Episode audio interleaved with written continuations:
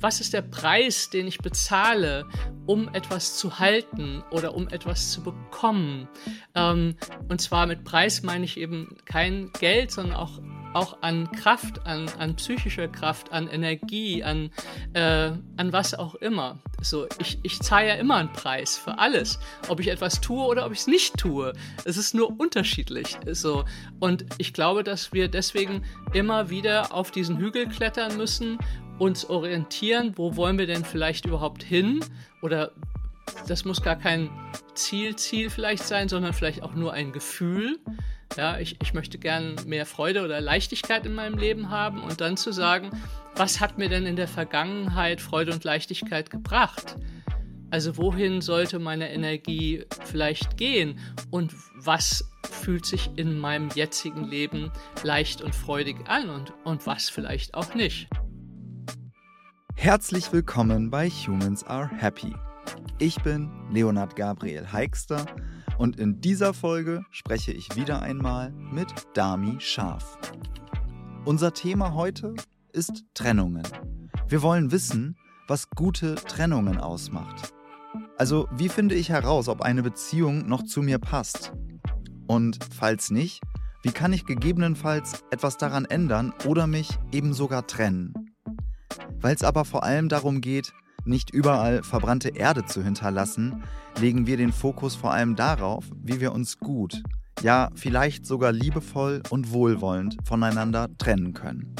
Wie immer gilt, wenn du die für mich wichtigsten Erkenntnisse aus diesem Gespräch gerne schriftlich erhalten möchtest, dann melde dich im Humans Are Happy Newsletter an. Dort teile ich am Anfang jeden Monats die für mich wichtigsten Erkenntnisse der letzten Gespräche.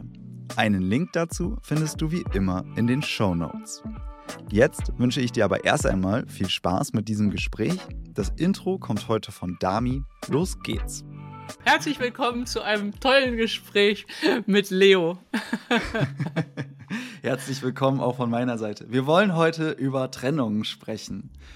Dami, über gute Trennungen. Über gute Trennung. Ja, Genau, über gute Trennung. Sind Trennungen immer gut? Manchmal tut Nein, es ja auch richtig weh. Das hat nichts damit zu tun für mich. Das ist ganz wichtig. Nein. Ich finde, man kann sich gut trennen und der Schmerz gehört dazu. Aber wie kann ich mich sozusagen gut trennen? Das ist für mich ein, ein wichtiges Thema. Und ich glaube, es haben viele Menschen in ihrem Leben haben ja Trennungen. So, das ist so das, was ich spannend finde. Und es gibt ja noch andere Trennungen, die dich auch, glaube ich, mehr auch bewegen noch. Ja, äh, in verschiedensten Kontexten. Deswegen würde ich am liebsten ganz zu Anfang einmal den Filter relativ breit machen, weil trennen, ich glaube, wir sprechen jetzt gerade über zwischenmenschliche Trennung, ja, ja. aber wir können uns ja von allem Möglichen trennen. Deswegen lass uns vielleicht mal kategorisieren, über was reden wir. Ich trenne mich manchmal auch von Gegenständen und finde es total super, wenig Gegenstände irgendwie hier zu haben, weil ich habe das Gefühl, die nerven mich so. Aber das sind nicht die Trennungen, über die du jetzt gerade gesprochen hast, glaube ich. Nein, aber Oder? es gibt alle möglichen Trennungen und ich, wir können das gerne so offen machen, weil ich glaube, dass Trennung unglaublich wichtig sind und Menschen, die sich nicht gut trennen können, weder von Dingen noch von Menschen, haben meist ein ziemlich, ich sage es jetzt mal so provokant, vermülltes Leben. Hm. Ja. Okay, wie kommst du dazu? Wo kommt die Aussage her? Ähm, weil du, wenn du nichts loslassen kannst, eine Trennung bedeutet ja, ich lasse etwas gehen. So, wenn ich nichts loslassen kann, ähm, dann wird alles immer mehr. Ich habe mal mit einem Klienten, der auch dieses Problem hatte, irgendwie nichts loslassen zu können, ich habe ihm dann ein Kissen gegeben, habe gesagt, schön festhalten. Und hier ist das nächste Kissen, schön festhalten. Und das mhm. nächste Kissen, schön festhalten. Und das nächste Kissen, schön festhalten. Und irgendwann saß er halt hinter so einem Berg Kissen, weil es gibt viele ja. Kissen, wenn er einen Seminarraum hat. und habe ich gesagt, und wie fühlt sich das denn jetzt so an? Ja, es fühlt sich beschissen an, weil ich muss diese ganzen Kissen ja irgendwie halten und managen und muss Sorge dafür sorgen, dass sie nicht runterfallen und gucken und auf sie aufpassen und so weiter. Und so macht eben, äh, wenn wir nichts gehen lassen können und uns also nichts von nichts trennen können, äh, haben wir irgendwann keine Luft mehr für uns und auch keine Luft mehr für was Neues, weil es ist alles schon voll.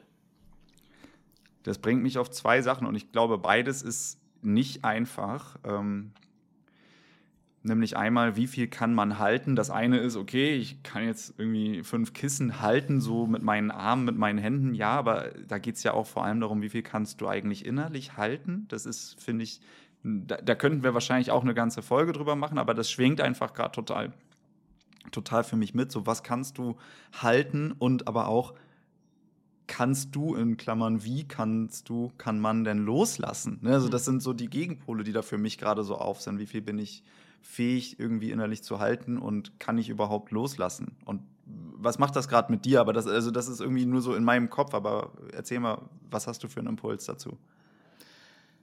Hm, kann, wie, wie, zu der Frage, wie kann ich loslassen? Ja, oder, oder also ich habe jetzt einfach nur dieses Spannungsbild gerade. Mhm. Ne? Das eine ist, wie viel kann ich halten, das andere ist, wie kann ich loslassen. Und irgendwie haben wir das Thema Trennung noch so drüber als Glocke. Also irgendwie ist da, mhm. baut sich da gerade so ein Schaubild in mir auf. Aber ich, bevor ich da jetzt innerlich total wegrenne schon wieder, wollte ich sagen, guck mal, hier stehe ich gerade, wo stehst du? Ähm, ja, ich, ich stehe erstmal einfach an diesem Bild, dass wir, wenn wir durchs Leben gehen, einfach Dinge unweigerlich gehen lassen müssen. Also Menschen zum Beispiel, die, es gibt ja ganz wenige Menschen, die sozusagen eine Störung im Gehirn haben, die nichts vergessen können. Mhm. Und die sind fix und fertig einfach, weil äh, du musst vergessen können und äh, auch Gedanken wieder gehen lassen können und selbst Erinnerungen. Stell dir vor, jede Erinnerung bleibt von jedem Tag. Du wirst ja gaga. So, und ähm, das heißt, es ist ein absolut notwendiges Prozess des Lebens, dass wir Dinge wieder gehen lassen. Und wir selber gehen ja auch irgendwann, wir sterben auch. Also hm. alles hat diesen, diese, diesen, diesen Zeit, also da sind wir wieder in diesem Rhythmus des Lebens von Ebbe und Flut und von Kommen und Gehen. Ähm, aber es ist eben natürlich im täglichen Leben alles nicht so einfach weil wir da eben gar nicht den, oft den Überblick haben. Wir gucken eben nicht vom Hügel runter und sagen, ja, so ist das jetzt gerade und das wäre ganz gut, das und das auszusortieren, sondern wir sitzen halt immer mittendrin in dem Häufchen und müssen gucken, wie, äh, wie, wie machen wir das denn so. Ja, Genau, okay, aber das ist doch eine gute Sache. Wir sitzen irgendwie in, drin und müssen gucken, wie machen wir das so? Und mir kommt jetzt so die Formulierung gerade auf, wir müssen schauen, wie wir uns selber so durchs Leben navigieren, weil in den seltensten Fällen nimmt uns ja jemand an die Hand und sagt, für jeden Schritt so machst du, so machst du, so machst du. Und wenn, dann fühlt sich wahrscheinlich auch nicht so richtig nach eigener Handlungsfähigkeit an. Und das ist ja genau das, also für mich auch total die Lernreise, so selber zu schauen, okay, wie navigiere ich mich denn und ne, ja, wo lasse ich los, wo halte ich fest und ähm, ja, wie navigiere ich mich da durch? Also lass uns total gerne mal, lass uns total gerne mal schauen, wie finde ich denn beispielsweise überhaupt heraus, was will ich denn behalten an mhm. Dingen, an Beziehungen? Muss ja nicht immer romantisch sein, es kann auch Freundschaften Nein. sein, es kann mhm. auch Arbeit sein, es Arbeit, kann alles mhm. Mögliche sein. Also ich glaube, ein wesentlicher Punkt ist, dass man sich immer wieder Zeit nimmt, um quasi auf diesen Hügel zu klettern, mental. Mhm. Also dass man ein, sich auf eine Ebene begibt, wo man auf sein Leben runterschaut und vielleicht sogar den Weg anschaut, den man schon gegangen ist, mit den Weggabelungen, die man genommen hat. Weil wenn wir, also wir können nicht navigieren, wenn wir quasi mittendrin sind, da ist es super schwer. Das, aber wenn wir einen Perspektivwechsel machen und sagen, okay, ah ja, also ich komme von da und das sind die Dinge, die jetzt gerade da sind und ich möchte dahin, ähm, dann fühlt sich das und das eher belastend an als unterstützend. Und, und was mache ich jetzt damit? Mhm. Und auch überhaupt zu schauen, was belastet mich und was unterstützt mich. Und bei Belastung müssen wir halt unbedingt mitrechnen, was uns etwas kostet. Also zum Beispiel, ich kann sagen, hm, ich hätte gerne ein, ich nehme mal jetzt so ein ganz dumpfes Beispiel, ich hätte gerne einen Mercedes. So. Okay. Was kostet so ein Ding? Ich habe überhaupt keine Ahnung, was kostet so ein ich habe kein Auto, keine Ahnung. Ja, gut. Lass uns, lass uns sagen 80.000. Ob das stimmt oder nicht, weiß ich gar nicht. Gibt es bestimmt alle Preisklassen. So, okay, dann kann ich sagen, ähm, das, das ist sozusagen, da, das möchte ich gerne haben, aber ich zahle ja einen Preis dafür. Und der Preis ist ja nicht nur monetär, sondern ich brauche die Zeit, die ich brauche, um dieses Geld zu erwirtschaften. Und das Geld ist dann gebunden. So. Und wenn ich von oben gucke, kann ich schauen, quasi ist mir meine Lebenszeit, also ist dieser Mercedes meine Lebenszeit wirklich so wert? So, wenn ich drin bin, wenn ich von hier gucke, dann sehe ich nur diesen äh, leuchtenden Mercedes und denke, wie geil und so. Aber ich denke nicht darüber nach so richtig, wie viel Monate, Jahre meiner Lebenszeit mich das gekostet hat, den zu erwirtschaften. Und und ich glaube, sobald wir diese Zeitdimension quasi rauslassen oder auch diese, ich will gar nicht, dass das immer so blöd mit Kostenrechnung, vor allem wenn es dann um Menschen geht. Aber wenn, wenn wir quasi sagen, trotzdem, was ist der Preis, den ich bezahle, um etwas zu halten oder um etwas zu bekommen? Ähm, und zwar mit Preis meine ich eben kein Geld, sondern auch auch an Kraft, an, an psychischer Kraft, an Energie, an, äh, an was auch immer. So, ich, ich zahle ja immer einen Preis für alles, ob ich etwas tue oder ob ich es nicht tue. Es ist nur unterschiedlich. So. Und ich glaube, dass wir deswegen immer wieder auf diesen Hügel klettern müssen, uns orientieren, wo wollen wir denn vielleicht überhaupt hin? Oder das muss gar kein Ziel, Ziel vielleicht sein, sondern vielleicht auch nur ein Gefühl. Ja, ich, ich möchte gern mehr Freude oder Leichtigkeit in meinem Leben haben und dann zu sagen, was hat mir denn in der Vergangenheit Freude und Leichtigkeit gebracht? Also wohin sollte meine Energie vielleicht gehen und was fühlt sich in meinem jetzigen Leben leicht und freudig an und, und was vielleicht auch nicht? Hm. Ja, okay. Und jetzt stellen wir fest, lass uns doch mal das Beispiel dann so aufmachen. Ähm, ich äh, kletter auf den Hügel, äh, ich gehe mal in die Adlerperspektive. Ich kenne diesen sp schönen Spruch, ich mag ihn einmal nur platzieren. When in doubt, zoom out. Ich finde das irgendwie mhm. immer ganz gut. Ähm, auch was du gerade gesagt hast. Und im Beispiel, ich stelle jetzt fest, ich bin in einer Beziehung, ähm, die mir die mir irgendwie nicht so Freude macht, die mir nicht so schöne Emotionen macht, wo ich eigentlich gerne raus möchte. Ähm, so, okay, das habe ich jetzt festgestellt. Und jetzt zoome ich wieder zurück. Jetzt, jetzt ich, fängt jetzt, das Elend erst richtig an. Jetzt, genau, genau, genau. Jetzt, jetzt gehe ich, ne, eben, war ich ja, eben war ich ja wenigstens noch schön weit weg, da irgendwo mhm. oben auf diesem Hügel und habe halt so runtergeschaut und komme zu der Erkenntnis, ich spüre, da stimmt was nicht. Mhm. Okay, aber das Problem ist, jetzt zoomen wir wieder rein, jetzt sind wir kein Adler mehr, jetzt sind wir, sind wir eine Wühlmaus und sind ganz nah dran. So. Mhm. Und äh, was mache ich jetzt? Wie gehe ich jetzt weiter vor? Also ich kann, ich, ich habe verschiedenste Szenarien gerade im Kopf, so irgendwie auch Beispiele aus meinem eigenen Leben, so aus der, aus der Vergangenheit, wo ich mir so denke, oh, okay, das, da gibt es echt unterschiedliche Möglichkeiten, aber mich würde total interessieren, was ist so, was ist so das, was du jetzt gerade ähm, da irgendwie, ich, ich weiß nicht, ob es das Richtige gesagt ist, so empfiehlst. Du hattest dieses Thema ja auch im Kopf, deswegen, was ist so, was, was ist so der ideale Weg? Wie trennt man sich gut? Ich will mich von was trennen, wie trenne ich mich gut? Hilf mal. Von was oder von jemandem jetzt? Von, suchst dir aus. Ja, Beides also, am besten. ja, okay. Äh, äh, jemand ist natürlich einfach viel, viel schwieriger. Ähm, also es gibt einfach ein paar Punkte, die ich wichtig finde, wirklich kognitiv zu wissen. Und zwar das eine mhm. ist, dass eben jede Form von Bindung, die zu trennen, tut weh. Selbst wenn die Bindung grottig, also wenn die Beziehung grottig ist, es, es hat, also ganz oft denken wir, wir warten, bis es nicht mehr wehtut, weil es so dann noch schlechter ist, äh, bis ich gut gehen kann, bis, ich, bis es nicht mehr wehtut. Und ich kann re mit relativer Sicherheit sagen, dass es wahrscheinlich nie der Zeitpunkt sein wird, weil Bindung etwas ist, was einfach auch ein biologischer Faktor ist, der gar nichts damit zu tun hat, ob ich jemanden liebe, sondern mit der Bindung, die ich einfach hergestellt habe mit jemandem äh, über eine Zeit. So, jede Art von Trennung tut Menschen weh. Wir, wir, mögen Trennung nicht. Wir sind hochsoziale Tiere. Trennung tut, verursacht Schmerzen. So. Und, und ein Punkt, glaube ich, für ein gutes Leben ist zu akzeptieren, dass es im Leben Schmerzen gibt.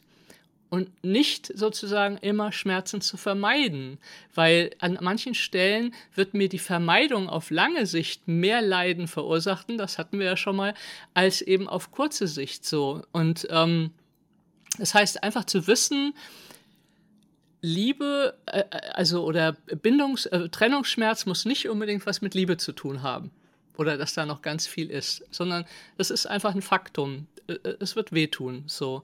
Und das andere ist wirklich zu sehen, mh, hm, äh, ich, ich muss irgendwann quasi diesen Sprung machen. Hm. Äh, äh, äh, das, das wird kein leichtes Hineinkleiden geben. Manchmal denkt man dann ja, vielleicht kommt der andere drauf, dass es nicht so gut ist, so und der macht das dann oder die macht das dann so und äh, wie komme ich, wie komme ich irgendwie aus der Nummer raus? Oder natürlich auch ganz beliebt, man verliebt sich neu, dann tut es natürlich nicht mehr weh zu gehen. So, all, all diese, all das sind Versuche, um den Schmerz herumzukommen. Die sind auch total legitim. Also ich glaube, wir sollten einfach aufhören, das so zu verurteilen, weil es wir sind einfach Menschen und Menschen sind eben so. Und ich glaube, für mich war eine große, wichtige Erkenntnis, wirklich immer mehr zu sehen, dass das, was mein Gegenüber in einer Beziehung tut, äh, in vielerlei Hinsicht nichts mit mir zu tun hat, sondern mit meinem Gegenüber was zu tun hat. Also auch man findet ja dann Menschen, die sich neu verlieben, ganz, ganz furchtbar. Das, die sind furcht Verräter und weiß nicht was. Aber ich würde mal so sagen, die machen das nicht gegen dich, sondern die machen es für sich. Und das ist ein mhm. großer, großer Unterschied, dieser Perspektivwechsel. Mir tut etwas weh, was du tust, weil, weil ich eine Verbindung mit dir habe, aber ich sehe, dass du das eigentlich für dich machst. Du machst das nicht, um mir weh zu tun. Also es gibt nur ganz wenige Menschen, und vor denen sollte man sich dann tatsächlich fernhalten, die wirklich Dinge tun, um mir weh zu tun. So. Und, ähm, und ich glaube, und ein, ein wichtiger Lehrer von mir, der hat immer gesagt, keep the roses. Und viele Menschen treten ihre Beziehung bei Trennung in den Dreck. Also die, mhm. die Null, nullen alles bis zum Anfang. Die sagen dann, ich hätte schon immer wissen müssen, dass es ein Arschloch ist. So, äh, es war eigentlich schon lange klar. Äh, und, und damit tut man sich überhaupt keinen Gefallen, weil gehen wir wieder auf den Hügel, ganz ans Ende. Wenn wir so damit umgehen und haben ein paar Beziehungen, dann haben wir nur Müllhaufen in unserem Leben, hinterlassen wir, gefühlt. Ja, wenn ja. ich jede gute, jede Beziehung, weil ich habe diese Person ja irgendwann mal geliebt oder ich war verliebt und das gilt es zu achten und vielleicht kann man sich sogar so gut trennen, jenseits auch, obwohl es weh tut, dass man befreundet bleibt. Also das sind die Menschen, die einen am besten kennen und im besten Fall wirklich gute äh, Freunde, Freundinnen werden können. So und aber dafür muss ich quasi davon wegkommen, dass das alles total persönlich und gegen mich ist. Und ich kann mir natürlich auch so eine Recovery-Phase geben. Und äh, aber, aber ich würde es niemals in den Dreck treten. Also niemals mhm. schlecht über meine eigene Beziehung sagen. Oh, ich kann sagen, vielleicht ich bin zu lange geblieben. So, es hat mir nicht gut getan. Aber das, das darf man alles sagen. Aber nicht dieses ach, alles runter machen so. Das ist mir echt eine Herzensangelegenheit, weil da kommt so viel Verletzung auch dann ins Leben und auch für sich selber letztlich so viel Verletzung ins Leben so. Mhm. Ja. Du hast gerade ganz zu Anfang gesagt, ein Punkt, dass jede Art von Bindungstrennung, also jede Art von Trennung, Bindungsaufhebung wehtut. Wenn wir jetzt auf diese, nochmal auf diese Adlerperspektive schauen ähm, und dann sagen, ja, okay, aber eigentlich ist es doch gut, ne, dann heißt es einfach nur eingebettet, um es mal irgendwie so miteinander zu kombinieren. Der Prozess der Trennung tut weh, weil ich muss Energie aufbringen, ich muss auch Schmerz akzeptieren, in dem ich bin. Ich muss dem ja so richtig begegnen in dem Moment. Und das ist das, was weh tut, aber langfristig eben hilft es dann häufig in der Regel. Ja, wenn es mein Leben dann besser ist. Also ich sage immer, oder äh, was ich ganz wichtig finde und irgendwann ist mir das so klar geworden, mhm. wir sind super, super schlecht darin, wirklich zu sehen, was uns wirklich gut tut und was uns nicht gut tut. Oha. Das, weil, wenn du, das kannst du selber anwenden, es gab Dinge in deinem Leben, die fandst du mega geil und fünf Jahre später guckst du drauf und denkst so, oh, aber wenn es in der Situation doch geil war. Ja, aber ob es gut, ich habe nicht gesagt, ob es geil war, sondern ob es gut für dich ist. Das ist ein Unterschied. Und es gibt Dinge, die haben wehgetan und fünf Jahre später denkst du, das war das Beste, was passieren konnte. Ja. So. Ich habe, ja. Also, vielleicht nicht 100% so, aber recht häufig so ist es wirklich erst im Nachhinein wirklich einzuschätzen auf meinem Lebensweg, ob das wirklich gut oder schlecht war für mich. Also ich weiß nicht, gibt es das, ich kenne es vielleicht, dieses äh, Poem über den Bauern, den chinesischen Bauern, der äh, mit, seinem Pferd auf dem Feld ist und das Pferd läuft weg und alle sagen, oh du armer Kerl und so und er sagt, gut oder schlecht, man weiß es nicht.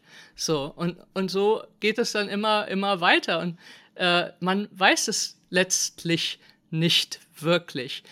Das heißt nicht, dass ich nicht leide unter der Situation, darum geht es mir nicht, sondern ich nur die Offenheit zu behalten, vielleicht stellt es sich irgendwann mal als gar nicht so übel äh, raus, was da äh, heute schmerzhaft war. Wollen wir das Poem einmal für die Hörenden oder Zuschauenden zu Ende führen? ja, ähm, mach mal. Hast du es aufgerufen? Okay. Nee, ich habe es nicht aufgerufen, aber ich, ich, ich rufe es in meinem Kopf auf, in der äh, ich gebe mir selber mal 95 Prozent Ja, ich, ich äh, kenne es, kenn es auch, also sonst so, leg also, los. Ja, nee, der, ja, ihm läuft sein Pferd weg, die Leute sagen, oh du Arme, dann kommt das Pferd aber wieder und bringt noch ein paar weitere Pferde mit und die Leute sagen, oh, hast du Glück. Und dann... Ähm, Sagt er wieder gut oder schlecht. Gut oder schlecht? Man, Man weiß, weiß, es nicht. nicht. Dann ich glaube, dann, dann reitet sein Sohn eins von diesen Pferden. Pferden ein. Genau, von den Pferden ein und verletzt sich dabei ganz Fällt runter und, und, bricht sich das Bein. Und ja. alle wieder, oh, du Armer, was, dein Sohn kann dir jetzt nicht mehr helfen auf dem Feld. Und er sagt, gut oder schlecht, man weiß es nicht. Und dann kommt die Armee und zieht alle jungen Männer ein, aber lässt seinen Sohn da, weil er ist, hat das Bein gebrochen. Und alle sagen ja. wieder, hast du ein Glück? Und er sagt, gut oder schlecht, man weiß es nicht. Ja, genau. Steve Jobs sagt, you just can connect the dots backwards. Genau. Ähm, Man kann das Leben nur rückwärts verstehen, muss es aber leider vorwärts leben. Ja, okay, perfekt. Eine Podcast-Folge, in der ich Steve, Jobs zitiere oder ein Gespräch. Super. ich hätte nicht gedacht, dass das passiert heute bei Trennungen. okay. Naja, so jetzt müssen wir irgendwie den, irgendwie den Bogen spannen. Wir wissen halt nicht, okay, tut uns das langfristig gut oder schlecht, aber natürlich haben wir im besten Fall so eine Art Vermutung. Ne? Das hast du ja auch vorhin gesagt, ja, okay, ich habe im besten Fall irgendwie so einen Plan, da will ich hin von dieser von dieser Sache, von dieser Beziehung mit einem anderen Menschen, von dieser Arbeit, wobei Arbeit ja auch immer auch Beziehung mit Menschen ist, deswegen verschwimmt es, finde ich, ein wenig. So möchte ich mich trennen. Für mich wieder der Satz, ne, gib auch Acht, dass das, was dir Unlust verschafft, nämlich durch diese Trennung jetzt zu gehen, langfristig Zufriedenheit bringt. Ähm, was ich zum Beispiel für ein total herausforderndes Beispiel da kenne, das ist aus meinem eigenen Leben, das ist jetzt nicht so lange her. Ähm, damit meine ich nicht vorgestern, aber ich war, war jetzt auch äh, ja, einfach in den, in den letzten Jahren, sage ich mal. Ähm, da war ich in einer Beziehung und ähm, das war schwierig, sagen wir mal. Und ähm, irgendwie haben wir uns auch beide nicht so richtig gut getan, aus der ähm, Retrospektive sehr deutlich zu erkennen. Da war aber auch sehr viel Gutes bei, ne? muss ich auch sagen. Ne? Es war jetzt nicht nur schlecht, aber es war auch viel so Orde, echt happig und ähm, zum Teil, zum Teil, also war es einfach für mich so, dass ich aber überhaupt gar nicht mehr verbunden war mit dem, was will ich jetzt. So, und dann mhm. hatte ich wirklich, hatte ich wirklich ähm, zu, meinem, zu meinem Therapeuten mal gesagt, ich will wissen, will ich eigentlich mich da richtig drauf einlassen, aber krieg das nicht hin? Mhm. Oder will ich mich eigentlich trennen, aber ich krieg das nicht hin? Und ich hm. wusste es wirklich nicht, weil ich war so wenig verbunden mit mir, hm. so, dass ich erstmal total, ja, irgendwie eine, eine Arbeitshypothese brauchte. Okay, ne, geh mal davon aus, du willst diese Beziehung und dann schau, geh in Resonanz, wie fühlt sich das an? Es war aber richtig, also es war erstmal eine richtig blöde Zeit so.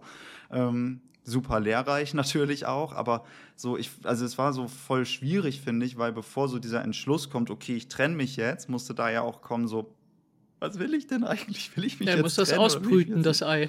Ei. Das ist, ja, das ist super schwierig. Ja, also die, ich glaube, die, also die Zeit in between dazwischen ist immer die schlimmste. Also das ist so, ähm, eine Tür geht irgendwie so halb zu, die andere ist noch nicht richtig auf. Oder auch wenn wir neue Sachen lernen, ja, das Alte funktioniert nicht mehr, das Neue aber auch noch nicht. Und dazwischen zu hocken, ist einfach eine beschissene Zeit. Da müssen wir uns gar nicht, das müssen wir gar nicht mit Blümchen versehen. So, das, das, die ist einfach super schwer und hart. So, und manchmal denken wir dann halt, die Lösung ist, ich renne zurück. Mhm. So, weil ich es nicht aushalte in diesem Raum dazwischen so. Und, ähm, und auch das muss man sich verzeihen. Dann muss man halt noch eine Runde drehen. So, es geht überhaupt nicht darum, also der Kopf kann das alles analysieren, aber der Rest muss folgen können und letztlich mhm. entscheidet das Gefühl, ob ich mich trenne oder nicht. Der Kopf er kann plus minus äh, äh, Listen ohne Ende führen. Das ist, letztlich muss, muss das Gefühl folgen und da muss es irgendetwas geben, was mich diesen Sprung machen lässt. Deswegen habe ich gesagt, äh, man, natürlich ist es leichter, den Sprung zu machen, wenn ich mich neu verliebe. Ja, mhm. oder den Sprung zu machen, weil ich ein Jobangebot ganz woanders mache, habe. Oder, oder, oder so. Und natürlich ist es am, am schwersten, einfach da zu stehen und zu sagen, ich weiß überhaupt nicht, wo ich hin will, aber ich weiß, dass ich da nicht mehr sein will. Hier kommt ein kurzer Einschub in eigener Sache. Wenn dir diese Folge gefällt, dann empfiehl sie gerne einem Menschen in deinem Freundes- oder Bekanntenkreis weiter. So machst du mir auf einfachem Wege eine große Freude. Du kannst mir natürlich auch einfach bei Apple oder Spotify eine 5-Sterne-Bewertung dalassen. Auch das ist eine große Hilfe. Ich danke dir im Voraus und wünsche dir jetzt wieder viel Spaß beim Hören. Mhm. Das, das ist einfach, ist einfach schwer und ich glaube, es tut uns gut, wenn wir akzeptieren, dass es schwer ist. Also wir denken dann, dann ist irgendwas falsch oder so oder wir machen was falsch. Nein, das ist einfach so. Es ist einfach schwer und da, äh, da gibt es gar nichts schön zu reden. So, da gibt es auch keine mhm. Tipps und Tricks. So. Ja, das ist, finde ich, das ist ein spannender Punkt, der da reinkommt. Irgendwie Erwartungsmanagement ans Leben mit sich selber. Oh ja. ne? also, so, da können wir nochmal eine extra Folge drüber machen. Gerne. ähm, so, also ja, gerade finde ich jetzt so, also wir, wir sprechen ja auch aus einer sehr privilegierten Perspektive grundsätzlich über das Leben, so, ne? Und zumindest wirkt es auf mich so, ne, was irgendwie Social Media oder sonst was einem irgendwie sagt, so, ne, du musst immer, oder du, du genießt das Leben, du führst das Leben nur dann richtig, wenn es dir immer gut geht, wenn du immer Spaß Quatsch. hast, wenn es immer weiter bla bla bla so geht. Bullshit. Genau. Und, ne, und, und das Erwartungsmanagement ist dann vielleicht geprimed durch ja. Äh, Einflüsse, die überhaupt gar nicht der Realität und dem wirklichen Leben entsprechen. Ähm, und dann ja, bin ich halt in solchen Phasen und fall mal ganz doll auf den Boden. So. Ja, das, das, also deswegen versuche ich das auch immer wieder zu sagen, auch wenn es total mh, mm, unpopulär sowas ist, so äh, zu sagen, Veränderung dauert beschissen viel Zeit und das Leben tut immer wieder weh. Punkt. Ende der Diskussion. Oh. So, das ist einfach, es gibt keinen äh, im Honeymoon Forever. Die Liebesfilme enden nicht umsonst äh, äh, mit der Findungsphase, weil den Rest will man sich nicht angucken. Also, es ist einfach, das Leben tut einfach auch weh. So, auch das Leben hat diese Wellen. Und wenn wir uns dagegen sperren oder denken, das ist ein einziges Hai, machen wir uns tot unglücklich, weil wir immer, immer quasi äh, einen ein Vergleich da oben haben, den wir nicht bringen. So, also das, das ist, ähm, ja. Und wir hätten ja auch keinen Kontrast. Ne? Also das ja, ich, auch das. Wenn, so, du so. kannst ja nicht, du kannst ja nicht, du kannst ja, also wenn, wenn, wenn du nur das High hast, dann ist es ja deine Konstante, dann hast du ja, dann ist das ja auch nur normal. Also dann, dann ist das ja nicht dein subjektives High. So. Ja, und, und es Irgendwie. ist biologisch auch überhaupt nicht möglich. Also es gibt sozusagen so etwas wie eine äh, äh, Dopamin-Depletion, was heißt das auf Deutsch? Ähm, das, das zu, ähm, das, ist der, das ist der hedonistische verbluten. Adaptionseffekt. Ja, dass man so quasi ausgeblutet ist mit Dopamin. Ah. So, also wenn man zu viel und wir kicken unseren Dopaminspiegel ja sowieso ständig und dauernd mit all jedem Ping und mit jedem, was äh, wir da immer gucken, Neues, äh, mit jedem Blick aufs Handy. Ähm, und biologisch geht es nur so und so weit. Und mhm. dann ist Sch Schluss. Und dann geht die Biologie automatisch in ein Tal. Und ich weiß gar nicht, warum ich so schlecht gelaunt bin, warum ich auf nichts Lust habe, warum ich keinen Antrieb habe. Das ist einfach, weil äh, äh, irgendwo mal die Erholung kommen muss, quasi. Und deswegen, wenn ich wirklich ähm, damit gut sein will, also auch äh, für mich ähm, Freude am Leben behalten will, muss ich ab und zu äh, Dopamin fasten. Also wo einfach ich gegen die Wand gucke und keinen Reiz habe. Einfach Wochenende aus, keine, auf, nicht aufs Handy gucken, nicht in den Computer gucken, wirklich äh, Dopamin fasten und dann wird man plötzlich merken, dass kleinere Reize wieder Freude machen. Aber das nur als kleinen Ausflug. Ja, okay, aber ich finde diesen Ausflug total gut, weil das heißt ja nicht, dass ich dann grundsätzlich irgendwie positive Emotionen faste. Ne? Also Dopaminfasten. Ne? Also du kannst ja beispielsweise als Gegenspieler Serotonin, wenn du dann mal runterkommst und halt irgendwie feststellst, wie unfassbar wohltuend das ist, vielleicht sich einfach mal eine Kerze anzumachen und irgendwie Musik, die man mag, ey, wow.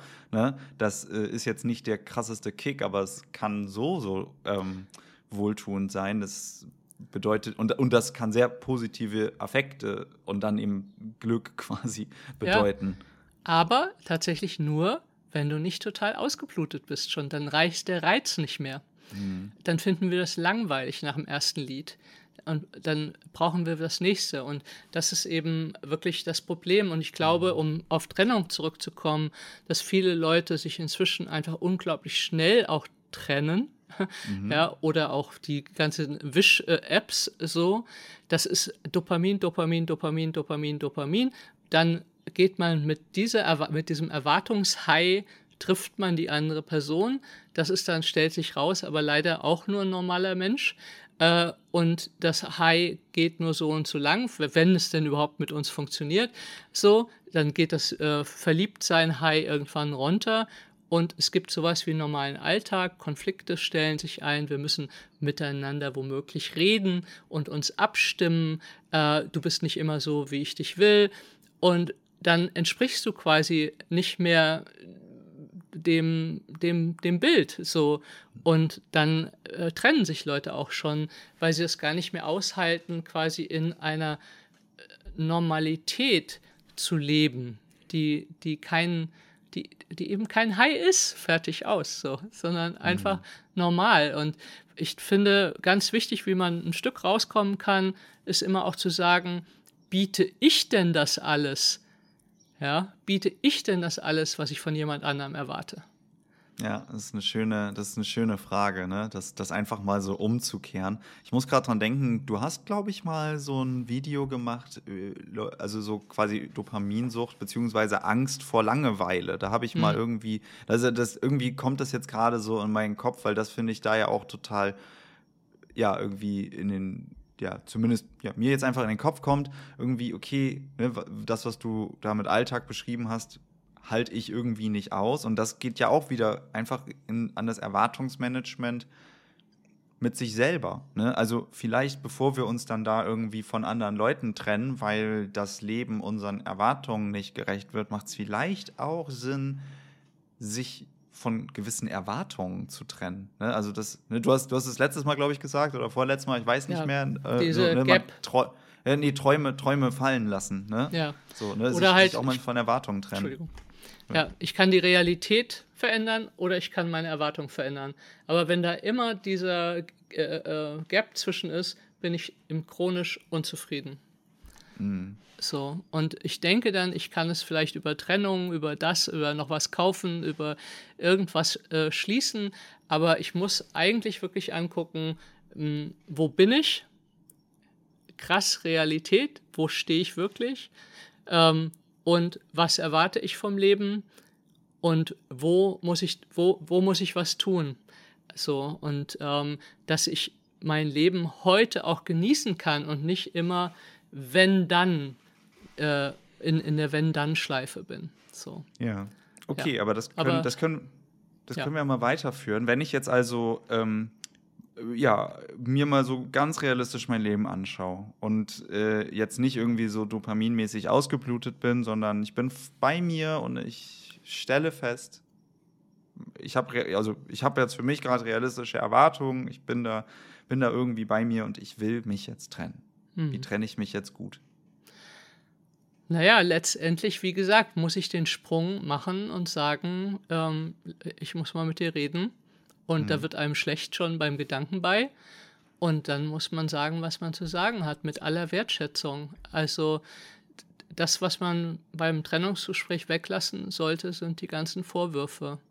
Also mhm. Äh, äh, das, die Zeit ist dann vorbei. Also und auch alles, was mir nicht gefällt oder so, weil ich kann, ich kann die andere Person sowieso nur so und so viel ändern. Wenn ich von heute gucken würde, würde ich sagen, entweder magst du jemanden oder du magst jemanden nicht. Und wenn du jemanden nicht magst, solltest du keine Beziehung mit der Person führen. Du solltest nicht sagen, die und die Sachen sind ganz gut und den Rest erziehe ich mir noch hin. Ja, das funktioniert so gut wie nie. So, also es gibt eben Sachen, wo ich sagen kann, ich sage immer, das ist, äh, es gibt verhandelbare Bedürfnisse und nicht verhandelbare Bedürfnisse. Und die nicht verhandelbaren, da sollten wir uns treffen. So, also mhm. die verhandelbaren kann man vielleicht auch mit den anderen Leuten noch sich erfüllen. Aber die nicht verhandelbaren, die sind nicht verhandelbar so. Und dann mhm. kann ich die an dich herantragen, kann sagen, Leo, ich brauche, dass du ein bisschen mehr mit mir redest oder so, dann sagst du, was bedeutet denn ein bisschen mehr? Wir sollten das dann schon konkret machen. Sage ich, ja, ich brauche einfach, dass wir wirklich mindestens einmal am Tag uns austauschen, wie unser Tag war. Und äh, ich muss dich einmal so ein bisschen fühlen, damit ich noch mich gut und sicher mit dir fühle. Und dann kannst du sagen, das ist mir viel zu viel. Oder nein, das finde ich toll und lass uns zusammen gucken, dass wir das irgendwie in unserem Leben integrieren, auch wenn wir es vielleicht nicht jeden Tag hinbekommen, aber wir haben ein gemeinsames Interesse, wo wir, wo wir hinwollen. Oder jemand anders sagt, du, nee, das ist mir einfach wirklich viel zu viel. Oder jemand, das gibt es natürlich auch viel, sagt, ja, ja, das machen wir. Aber es kommt nie was. So. Das ist, das ist voll, der, voll der Punkt, dieses Ja, ja, machen wir und da kommt nie was. Ähm, ich, ich glaube, das geht so ein bisschen vom Muster her in die Richtung. Ich hatte gerade noch was im Kopf, als du gesagt hast, ja, da muss ich mal die Vorwürfe weglassen. Das ist vielleicht ein Punkt. Ich muss aber, glaube ich, auch die Weichmacher weglassen. Weil wenn ich jetzt wirklich mal zu mir stehe und wirklich mal sage, hey, da passt was nicht oder das hier passt nicht, dann, und ich kann nur aus eigener Erfahrung da sagen, ich finde das richtig schwierig. Ich fand das richtig lange Zeit richtig, richtig schwierig, dann auch wirklich zu den eigenen Bedürfnissen und zu den eigenen Gefühlen zu stehen, wenn man die dann schon mal rausfindet, ne, vorgelagert. Aber dann halt nicht irgendwie so ein vielleicht, so ein möglicherweise, so ein eventuell. Es wäre ganz schön, ne? wenn. Ja, genau, ne? Oder so eine Hintertür immer offen lassen, ne? Also so auch Talking about Bindungsangst, auch vielleicht ein Thema, was da voll spannend ist, mitzudenken. Hm. Ähm, ja, wenn ich mich trennen will, da eben auch wirklich mir erstmal selber sicher bin, ne? also wertschätzend keine Vorwürfe wem anders äh, mitbringen, aber eben auch fair mir und der anderen Person gegenüber eben auch konkret sag, hier ist die Grenze und nicht, hier ist eventuell eine Hintertür. Ne? Und eben, was du dann sagst, ja und vielleicht und ja, ja, machen wir und in Wahrheit äh, tauche ich dann wieder ab oder so. Ja, und es ist einfach, ich finde halt, Diskussionen oder die kann man halt während der Beziehung haben. Aber die, wenn man sich trennen will, muss man das nicht alles wiederholen. So, da kann man einfach sagen, du, wir haben das jetzt probiert. Ich habe oft gesagt, was mir, was mir fehlt. Ähm, ich habe das Gefühl, wir kommen einfach nicht weiter zusammen. Und ähm, äh, du bist, bist ein toller Mensch. Äh, nur für mich für mich passt es einfach überhaupt nicht mehr. Nicht als Liebesbeziehung. Vielleicht können wir irgendwann anders weitermachen oder nicht, aber als Freunde oder vielleicht auch nicht. Aber irgendwie mit aller Wertschätzung zu sagen, es passt an dieser Stelle nicht. Das heißt ja nicht, dass jemand schlecht ist oder blöd ist oder für alle Welt ein Idiot ist oder eine Idiotin, sondern für mich passt das nicht. Und und ganz oft, hm, glaube ich, nutzen Leute halt ihre Wut sozusagen auf ihre unerfüllten Bedürfnisse, um die dann auf die andere Person zu werfen. Du bist dafür verantwortlich, du hättest schon immer und du hast noch nie und äh, wie kannst du nur und, äh, und dann, dann verletzen wir uns ohne Ende, weil ja, die andere Person macht das meistens, wie gesagt, nicht mit der Absicht, sondern das sind die Limits, die die Person hat und die reichen vielleicht für mich nicht. Oder auch jemand hat völlig andere Interessen. So. Mhm. Also es gibt ja die fünf Sprachen der Liebe zum Beispiel, kennst, kennst du vielleicht, also für die Zuhörerinnen, die es nicht ja. kennen, das ist einmal, ähm, worüber merke ich überhaupt, dass ich geliebt werde? Das sollte man zum Beispiel sich gegenseitig sagen. Nur dann kommen alle, das weiß ich gar nicht. Dann sage ich, ja, woher soll es denn die andere Person dann wissen? So, also, wir haben oft Anforderungen an die andere Person, die wir gar nicht selber erfüllen. So, ich mein Job ist es, dir eine Gebrauchsanweisung zu geben, quasi. So, ja, ich äh, fühle mich geliebt, wenn ich ab und zu einen Blumenstrauß kriege. Oder ich fühle mich eben geliebt, wenn wir viel sprechen. Oder ich fühle mich geliebt, wenn wir viel Körperkontakt haben. Oder was war es denn noch? Äh, reden, wenn du was für mich tust, gibt es noch. Oder wenn wir was zusammen noch unternehmen. Ja, und das ist, ähm, ist, äh, sind super unterschiedliche Kanäle quasi, auf denen wir funken. Und vielleicht treffen wir uns beim Funken nicht. Und du bist, ich weiß, ich habe mal in einem Kurs, ging es um Bedürfnisse. Und das war total süß, weil äh, waren zwei Sachen, die total klasse waren, die sich immer eingeprägt haben. Vor 20 Jahren war das. Da war ein älterer Herr, der war seit 30 Jahren verheiratet und er meinte, er versteht Frauen einfach nicht. Äh, also bis heute nicht. Er würde seine Frau einfach nicht verstehen. Er steht mit ihr vorm, ähm, wie nennt man das, Schaufenster und dann sagt sie, was für ein schönes Kleid. Dann guckt er sie an und sagt, möchtest du es haben? Ach, nein, nee, nee, also, mm, mm, das muss jetzt nicht sein. Also, wirklich, bist du sicher, müsstest du, nein, das, das muss nicht sein, so. Und er denkt so, hat gesagt, will sie es nun oder will sie es nicht? Ich verstehe es nicht, so, ja. Und eine andere Frau hat dann gesagt, wenn ich ihm sagen muss, was er für mich tun soll, dann, dann ist das keine Liebe mehr. Aber, aber woher soll er das denn wissen? So? Und der saß auch mit drin, der Freund. Und so. Und dann sagt sie, ich will Blumen. Und die schenkt er mir einfach nicht. Und der saß wirklich mit so Augen, der arme Kerl. Der sagt, ich lade dich zum Essen ein. Ich lade dich in Urlaub ein. Wir machen tausend Sachen zusammen. Und du machst das jetzt an Blumenfest? Und sie, ja, du schenkst mir nie Blumen. Du liebst mich nicht. So, ja, und dann denkst du, das ist so weit zur menschlichen Natur. Und du sitzt da und denkst so, ja, und so macht man sich das Leben dann wirklich zur Hölle. Aber ich finde, das ist ein super, super Punkt, denn ich wollte das gerade sowieso anbringen. Du hast ja gerade gesagt, miteinander reden kann man in der Beziehung. Ne? Wenn man sich dann trennt, dann sollte man vielleicht sich auch trennen. Aber genau da kommt ja noch was vor und das hast du ja so schön reingebracht, gerade mit den fünf Sprachen der Liebe. Da muss ich doch erstmal bei mir selber wissen, auf welchen Kanälen bin ich denn empfänglich also wann fühle ich mich geliebt und wie kann sich jemand verhalten, dass ich mich geliebt fühle und das muss ich erstmal von mir selber wissen. Heißt also, ich muss, ich darf erstmal mit mir selber einchecken.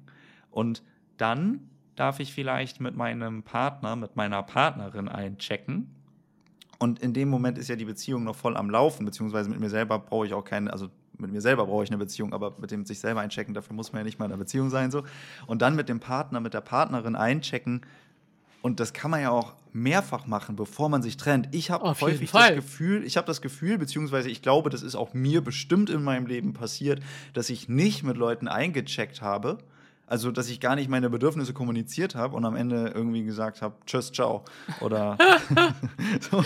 Ja, das sind Leute, die sagen, die Trennung kam total plötzlich. Weil quasi bestimmte Sachen entweder die eine Seite nie gehört hat oder äh, die andere Seite wirklich nie geäußert hat, sondern davon ausgeht, das ist ja ein, ein, ein äh, Mythos, wenn du mich liebst, dann würdest du das wissen. Ja, genau. Aber das ist ja auch, das ist ja auch genau das, was jetzt hier in dem Beispiel, was du gerade beschrieben hast, die Frau, die hätte Blumen haben wollen, ja auch schon, ja, weiß nicht, drei Urlaube früher mal hätte erwähnen können. So, ne? Ja, aber sie, sie hat ja ganz klar die Prämisse, wenn ich etwas sagen muss, dann ist es dann nichts mehr wert. Und die haben ganz viele Menschen. Also wenn ich dir jetzt sage, Leo, ich hätte gern Blumen und dann bringst du das nächste Mal, dann, dann ist das, das sind die Blumen schon nichts mehr wert, weil das machst du ja nur, weil ich es dir gesagt habe. Und das ist eine komplette Entwertung äh, von eben von, von Gesten, ja, die sagt, mh, nur wenn du das rätst, wenn du das äh, aus dem Channeling mit, mhm. mit dem Himmel weißt, nur dann ist es Liebe. Ja, okay. Und ich glaube, da, also ich kann mir vorstellen, dass da auch, wir haben ja vorhin schon über Einflüsse von Social Media beispielsweise gesprochen, hier auch irgendwie so Filmindustrie, maybe, äh, einen, einen kleinen Einfluss hat. Ja. so, ja, irgendwie so. so. ein romantisiertes Bild von Liebe ähm, geschaffen wurde, das in Köpfen äh, und in Herzen vielleicht herumgeistert, das total konträr zu einem ja, zu einem Bild von irgendwie mal auch Selbstliebe ist, mit den eigenen Bedürfen einzuchecken und dann auch damit so in Kontakt zu kommen, dass ich das wem anders sage. Ne? Also das ist ja an sich ein Akt von großer Handlungsfähigkeit, würde ich es jetzt mal nennen, zu sagen, ich wünsche mir Blumen, weil ich dann voll für meine Bedürfnisse stehe und ich mich ja auch in dem Moment verletzbar mache. So, ne? Also das ist ja, das ist ja ein Akt von Selbstliebe, erst einmal für die eigenen Bedürfnisse einzustehen. Also insofern hat das ja voll viel mit Liebe zu tun. Ja, und aber was da ganz, ganz wichtig ist, ist, ich kann mir alles wünschen, aber ich darf es nicht befehlen. Und die mhm. andere, andere Person fühlt den Unterschied. Bei einem, einem Wunsch erkenne ich eigentlich erst, ob es ein Wunsch war oder ein Befehl, wenn du es mir nicht erfüllst. Wenn es ein Befehl war, kriegst du dann Liebesentzug. Also du kriegst mhm. eine Rechnung dafür, dass du es mir nicht erfüllst. Wenn es ein Wunsch war, darfst du es machen, du musst es aber nicht machen. Und ganz oft geben Leute eigentlich verdeckte Befehle. Die sind sauer, wenn das nicht passiert. Und so funktioniert Beziehung nicht. Ja, das ist jetzt, das geht jetzt, finde ich, für mich in diese Richtung, welche Bedürfnisse sind verhandelbar, welche sind nicht verhandelbar. Also ein Wunsch wäre vielleicht ein verhandelbares Bedürfnis, ein Befehl, also Befehl, Befehle sind sowieso im Zwischenmenschlichen schwierig, außer beim Militär von mir aus, ansonsten weiß ich nicht so richtig. Wir ähm, geben ganz oft Befehle. Wir, wir, wir verdecken es ja. nur mit einem Bitte. Also immer wenn ich dich hinterher spüren lasse, dass es nicht in Ordnung war, was du tust, war es ein Befehl. So. Mhm. Und da geht es gar nicht um verhandelbar und nicht verhandelbar, sondern es ist eine Haltung. Äh, weil es geht ja auch nicht darum, dass ich jeden Wunsch, jedes Bedürfnis jetzt erfüllt bekomme, nur weil ich es dir jetzt sage, sondern es ist eher, hier, so funktioniere ich und damit so machst du mich happy, aber ich überlasse dir auch, wann du das machst und nicht, heute muss das so sein, heute Leo hätte ich das gern von dir, morgen das, wie das tust du nicht, jetzt verdirbst du mir den Abend. Mhm. Das sind, da, da, reden wir über ganz verschiedene Sachen, sondern es geht darum zu sagen, so funktioniere ich und das sind meine Bedürfnisse, die ich allgemein in der Beziehung habe, aber ich sag dir nicht, jetzt musst du das machen. Das hm. funktioniert mhm. nicht. So. Ja, also das bedeutet, wenn ich es jetzt also ich versuche gerade nochmal so den, das, das, beziehungsweise vielleicht ist es eigentlich auch schön. Wir, wir sprechen jetzt ja gerade in den letzten Minuten auch mehr darüber, wie kriege ich es eigentlich hin, dass eine Beziehung funktioniert, mhm. als dass ich mich trenne. Aber im Grunde geht es ja dann nur weiter, wenn ich halt feststelle, hey, irgendwie aus was auch immer für Gründen, ich will das hier nicht mehr, dann ist es ja das Gleiche, dass ich anstatt sage, ich will Blumen, ich will nie wieder Blumen und eigentlich will ich auch ausziehen. so.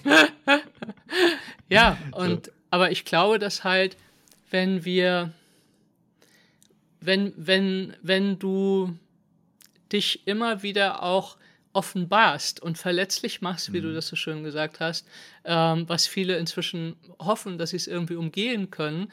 Aber man kann tatsächlich die Qualität einer Beziehung daran messen, wie verletzlich beide Partner oder Partnerinnen miteinander auch sind.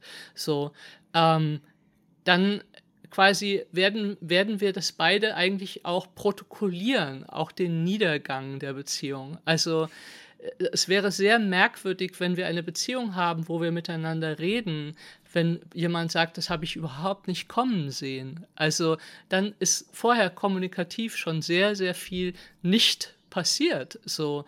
Und dann geht es eigentlich darum zu sagen, ich habe das Gefühl, wir haben echt alles von Herzen probiert und ich ich werde einfach nicht satt in der Beziehung oder es ist mir zu viel oder ich merke, es, es geht einfach für mich nicht und lass, lass uns das hier beenden, so wie es auch tut und ich habe dich immer noch lieb und aber ich möchte auch nicht bleiben, bis ich dich nicht mehr leiden kann.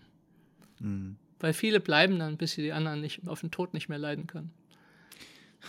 Ja, das stimmt. Das ist, äh, das ist tatsächlich auch ein Thema. Ne? Also, ja, was du gerade sagst, ne? dann, dann irgendwie in sich gekehrt sein, den Partner zum Feind machen, die Partnerin zum Feind erklären. Ich glaube, dass sozusagen, wenn wir kommunizieren in der Beziehung und zwar wirklich konkret und nicht dieses, ich wünsche mir, dass es irgendwie anders mit uns wird. Da kann kein Mensch was mit, mit anfangen, sondern ich muss mich trauen und auch da wieder die Verletzlichkeit, konkret zu sagen, was ich möchte. Also wirklich konkret zu sagen, das hätte ich gerne. Ich hätte, würde gerne mal eine Stunde mit dir einfach nur quatschen oder ich hätte gerne eine Stunde mit dir nur kuscheln und ich möchte, dass es nicht Sex wird, sondern ich möchte einfach nur mal in deinem Arm liegen oder du in meinem, so und wir reden.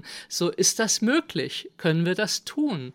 So, und dann kriege ich nämlich eine klare Abfuhr oder eine klare Zusage.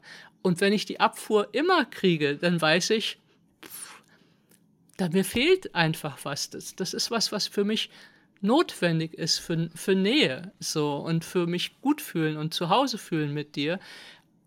Und so funktioniert es nicht. So, und deswegen ist diese, wir, wir, manche Menschen denken, dass andere ihr Gedanken lesen können.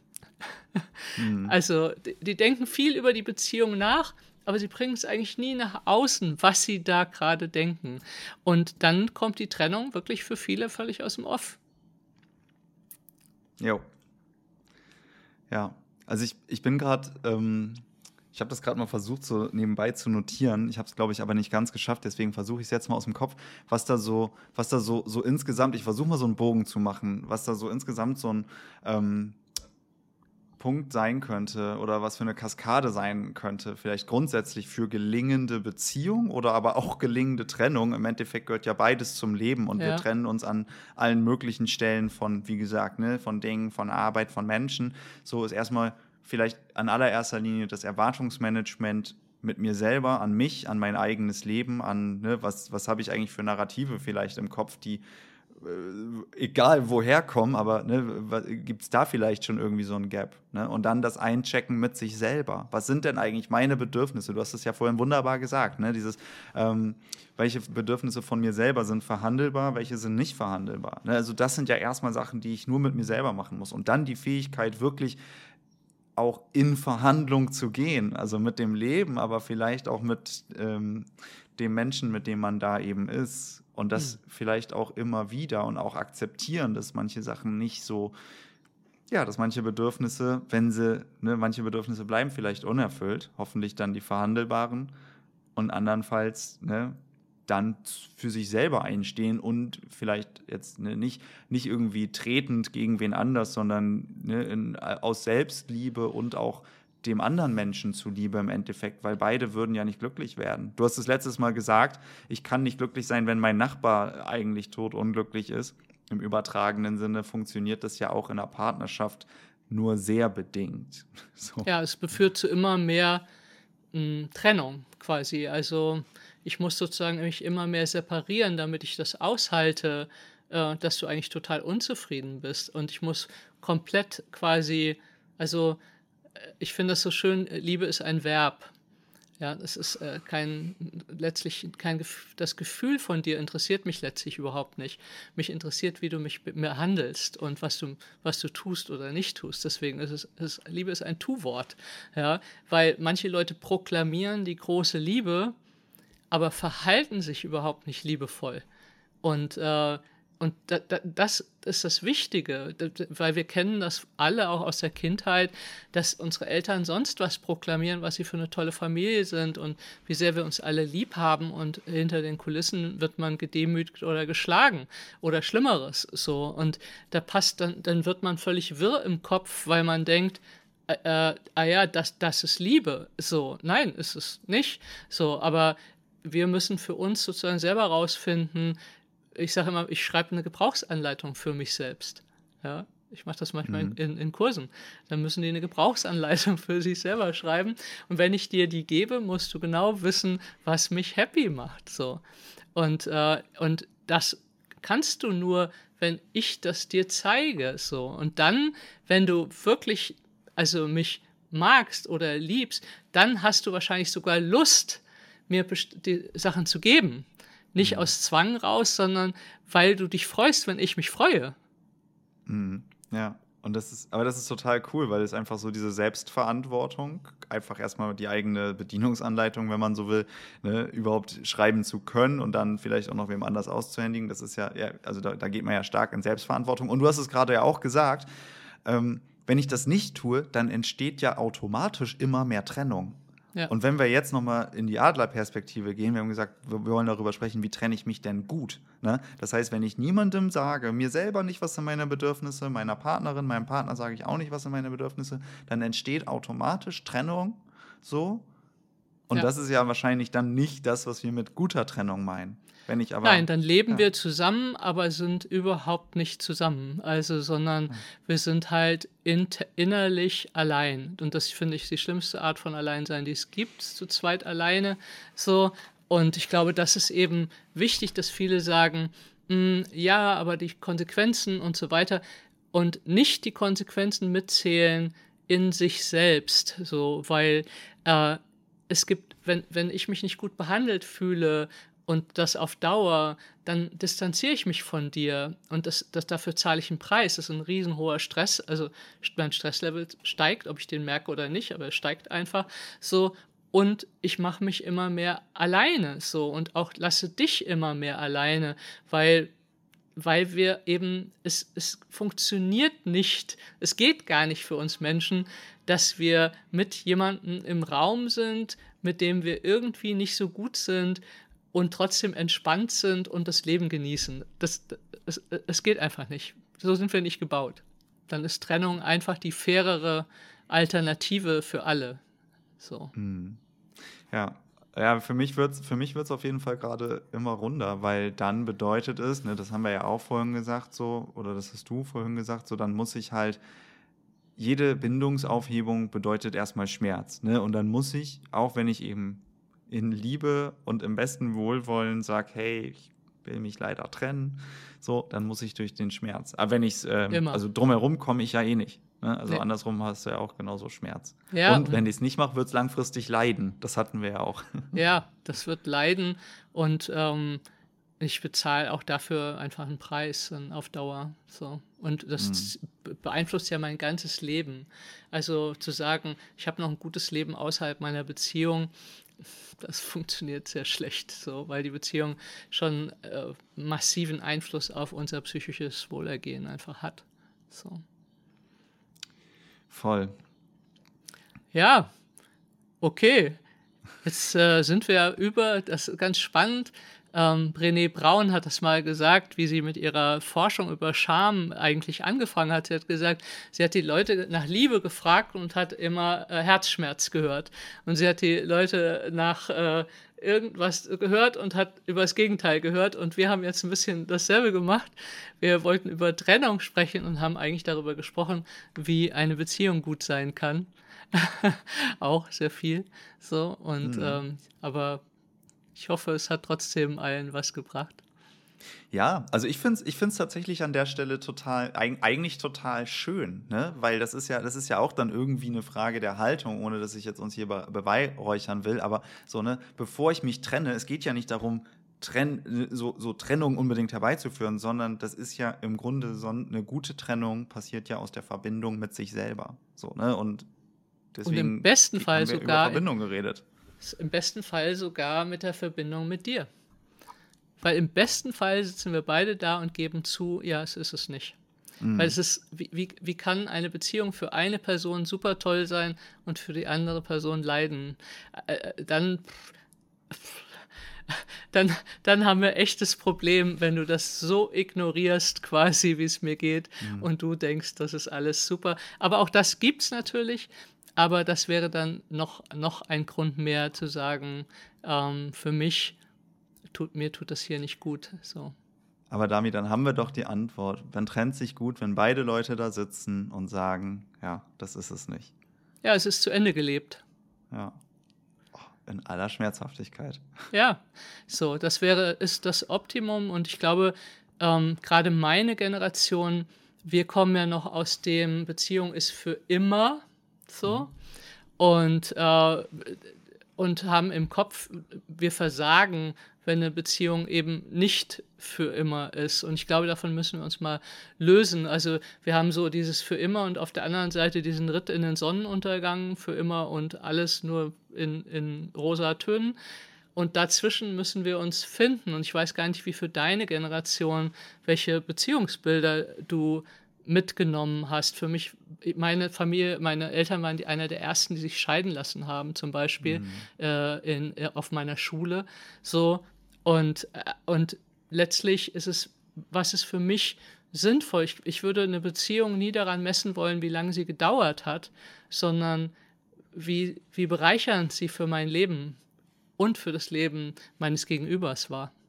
Ja, ja, voll. Also ich kann mir auch vorstellen, gerade Leute, die das jetzt sehen oder hören, so, ne, haben wir ja hoffentlich alle Beispiele, dass es Beziehungen gibt, die vorbei sind, die aber einfach ja, ja total bereichernd waren und vielleicht nicht, nicht für immer gedauert haben. Ich will ganz gerne kurz auf deine, deinen Punkt da eingehen. Also ähm, ja, habe ich auch schon mehrfach erwähnt, meine Eltern haben sich auch getrennt, ähm, irgendwann als ich ein Kind war. So eine Patchwork-Familie ist aber, glaube ich, heutzutage auch ein ziemlicher Klassiker, dass dann von verschiedenen Teilen irgendwie mhm. so, hier gibt's, hier gibt's noch irgendwie den Freund, den neuen Freund der Mama oder die neue Freundin vom Papa und die haben auch wieder dann die alte, irgendwie so ganz viel. Ähm, und das wechselt dann auch manchmal hin und her. Ähm, das gibt's, äh, damit bin ich, glaube ich, kein Exot. Ähm, so, dann gibt es aber tatsächlich auch so Beziehungen. Also ich habe irgendwann in meinem Studium, das fand ich damals total cool, das Wort Lebensabschnittspartner gehört, weil es nimmt so den Druck raus. Ich finde es aber irgendwie auch so, das nimmt aber auch so von vornherein so die Möglichkeit. Romantik ist, weg. So, so, ja, genau. Und irgendwie, ja, habe ich, erst fand ich so, ja, genau, das ist voll gut. Dann äh, kann ich ja mich immer wieder in meiner Annahme bestätigen, dass nichts für immer hält. So, aber mache auch keinen Schritt raus aus meinem Schneckenhaus in dem Moment so. Ähm, deswegen was ich auch immer mehr irgendwie, vielleicht, ich weiß nicht, ob es jetzt irgendwie mehr Mode wird oder was in meinem Leben mehr so präsent wird als Thema, äh, ist irgendwie so, dass ähm, Beziehungen mit mehreren Leuten irgendwie also polygame Beziehungen. Poly, ja, ja, polyamore Beziehungen. Polyamore Beziehungen. Ja, genau. Irgendwie, dass es vielleicht mehr gesellschaftsfähig wird. Vielleicht wird da einfach mehr drüber geredet. Vielleicht machen das mehr Leute. Vielleicht kommt es mir nur so vor. Einfach, wenn wir über Beziehungsformen sprechen, dann ist es einfach gerade was, was auch so in meinem ähm, Kopf irgendwie da am Horizont so ist. Ansonsten finde ich es aber eigentlich voll schön, da gar nicht so, und das versuche ich zumindest für mich, ähm, nicht von vornherein zu sagen, jede Beziehung, die ich eingehen werde, wird nur für einen Abschnitt dauern oder wird sowieso enden oder muss für immer halten. Also das ist halt alles so, das kommt, glaube ich, einfach darauf an, was sind die eigenen Bedürfnisse, wie gut kann ich dazu stehen, wie gut kann ich damit selber in Kontakt sein und matcht das mit den Bedürfnissen von dem Menschen, mit dem ich bin, weil die Bedürfnisse von beiden Menschen können sich ja auch ändern, werden sich wahrscheinlich ändern übers Leben und kriegt man es hin, das miteinander zu integrieren. Das ist dann so ein bisschen die Frage und das ist nicht determiniert, dass es auf jeden Fall klappen wird oder nicht klappen wird oder klappen kann. Ich glaube, das ist halt einfach immer, immer, immer wieder Arbeit und auch richtig viel zum Teil. Ja, genau, das ist der Teil, der eben kaum noch kommuniziert wird in diesen ganzen rosa Wölkchen. Eine Beziehung ist einfach eine kontinuierliche Arbeit. Es ist so ein bisschen wenn ich in, bei der Arbeit, also in meinem Fachgebiet besser mhm. werden will, dann muss ich kontinuierlich lernen. Und dasselbe gilt für eine gute Beziehung. Das ist ein Wachsen, ein wachsender Organismus eine Beziehung. So und ähm, ich glaube, dass das ist äh, das, das, das Wichtigste, dass es wachsen darf. Und da, wenn wir beide wachsen, wenn das für uns beide ein Bedürfnis auch ist in der Beziehung, äh, also für, für jeden Einzelnen, dass wir wachsen wollen, dann kann es natürlich auch sein, dass wir in unterschiedliche Richtungen wachsen. Und wenn wir das mit Respekt anschauen, dann kann das auch trotzdem funktionieren, ähm, wenn wir trotzdem uns noch treffen. So. Aber wenn zum Beispiel ein Konflikt, was viele haben, ist, ich will wachsen und meine Partnerin und mein Partner will eigentlich nur sichern, was wir haben und sich nicht mhm. bewegen. Und dann wird irgendwann wird das Spannungsfeld wahrscheinlich so groß, dass es vielleicht einfach nicht mehr funktioniert. Aber da können wir noch ewig drüber äh, äh, reden. Vielleicht machen wir noch mal einen Podcast dazu. Ihr könnt ja mal sagen, ob wir noch mal einen Podcast zu gelingenden Beziehungen, nicht zu trennenden Beziehungen, sondern zu zu gelingenden Beziehungen machen sollen, weil es ist ja natürlich ein riesiges Thema, was uns alle äh, immer wieder äh, beschäftigt. Aber ich denke, für heute machen wir mal äh, Schluss, oder? Passt für mich. Gut. Ja, Leo, es war wie immer, immer eine Freude. ja, sehr gut. Also wir trennen uns jetzt für heute, ja? Wir trennen uns für heute, genau. Diese Reise ist jetzt heute zu Ende. Okay, alles klar. Dann bis zum okay. nächsten Mal. Ja, bis zum nächsten Mal. Danke. Tschüss. Das war das 60. Gespräch bei Humans Are Happy und ich danke dir wie immer fürs Zuhören. Wenn dir dieses Gespräch gefallen hat, dann freue ich mich, wenn du den Humans Are Happy Podcast weiterempfiehlst oder mir bei Apple oder Spotify eine 5-Sterne-Bewertung dalässt. Ich freue mich, wenn du beim nächsten Mal wieder dabei bist und sage bis dahin, dein Leo.